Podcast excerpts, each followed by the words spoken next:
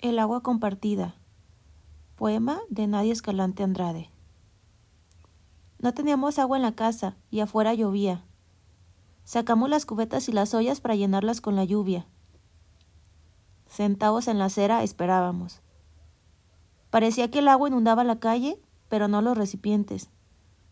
El aire, en cambio, entraba más fuerte en los pulmones y era más aire que el aire de la casa. Era como agua que no se decidía a llenarnos por dentro. Y se derramaba por los brazos, humedecía la ropa y resbalaba a los pies como una sombra.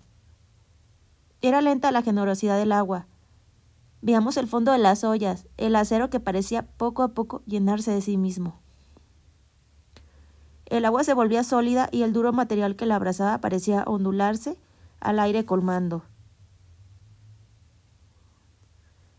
Respirábamos con sosiego, mientras sonreímos absortos a los sonidos que caían fuera de nuestro silencio. El agua acumulada era libre, una sola sustancia dentro del metal. Rebosaba y tuvimos la satisfacción de ver un cuerpo salirse de sus límites sin dejar de estar lleno al desbordarse. También nosotros fuimos recipientes, llenos del sonido del agua, respirando el aire de la lluvia que no había en nuestra casa. Nos miramos a rebosar y sonreímos.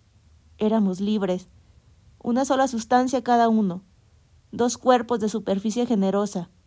Y en el fondo de nosotros el agua propia que ondulaba el material del recipiente.